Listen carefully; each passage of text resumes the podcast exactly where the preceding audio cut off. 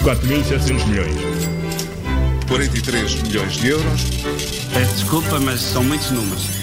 Tudo pronto para mais uma moeda de troca, a última edição de mais uma semana, atípica, aqui em Portugal e um pouco por todo o mundo. E hoje, Paulo Ferreira e Miguel Cordeiro, falamos de um terremoto no mercado de trabalho. Sim, um terremoto violento eh, provocado pela crise epidémica eh, e este terremoto sentiu-se para já nos Estados Unidos. Eh, os números divulgados ontem são aterradores e estamos a pesar bem os adjetivos que estamos a usar. Só na semana passada houve 6,6 milhões de pessoas que perderam emprego lá nos Estados Unidos. É uma coisa nunca vista.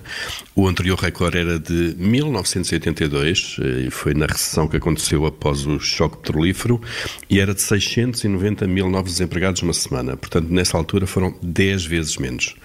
Eh, os novos eh, 6 milhões e 600 mil novos desempregados nos Estados Unidos juntam-se, por sua vez, aos 3 milhões e 300 mil eh, que já tinham metido os papéis para o subsídio de desemprego na semana anterior. Portanto, em duas semanas foram 10 milhões de novos desempregados nos Estados Unidos, é uma população inteira de Portugal de novos desempregados. Eh, Nestes 14 dias houve 500 novos desempregados por minuto, o que dá 8,3 novos desempregados por segundo. É um verdadeiro, um verdadeiro pico nesse gráfico do desemprego norte-americano. Uh, são números muito maus, uh, nunca tal tinha acontecido. Os gráficos que mostram essa evolução falam por si. Isto acontece também porque as leis laborais nos Estados Unidos são muito flexíveis. É, é, muito fácil despedir, as leis protegem muito pouco os trabalhadores. Uh, o reverso da medalha é que, uh, por causa disso, as empresas também não pensam duas vezes para, para contratar e quando a retoma chegar, também é previsível que a recuperação do mercado, uh, do mercado de trabalho seja rápido. mas também aqui ao lado, em Espanha, se conheceram ontem dados do desemprego foram 900 mil pessoas a perder o emprego nas duas últimas semanas. São pessoas que deixaram de estar inscritas na Segurança Social. A Espanha tinha 3 milhões e meio de desempregados na última estatística conhecida.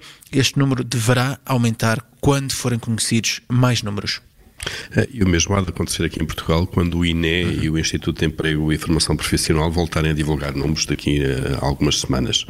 Eh, A estatística espanhola serve também para nos recordar que esta crise é global eh, e que desta vez não vamos ter os países que nos compram produtos e serviços com economias mais saudáveis e dessa forma tentar amortecer o nosso choque.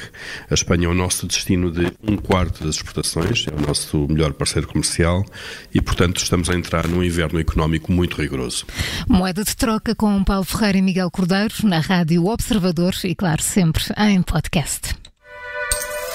4.700 milhões. 43 milhões de euros.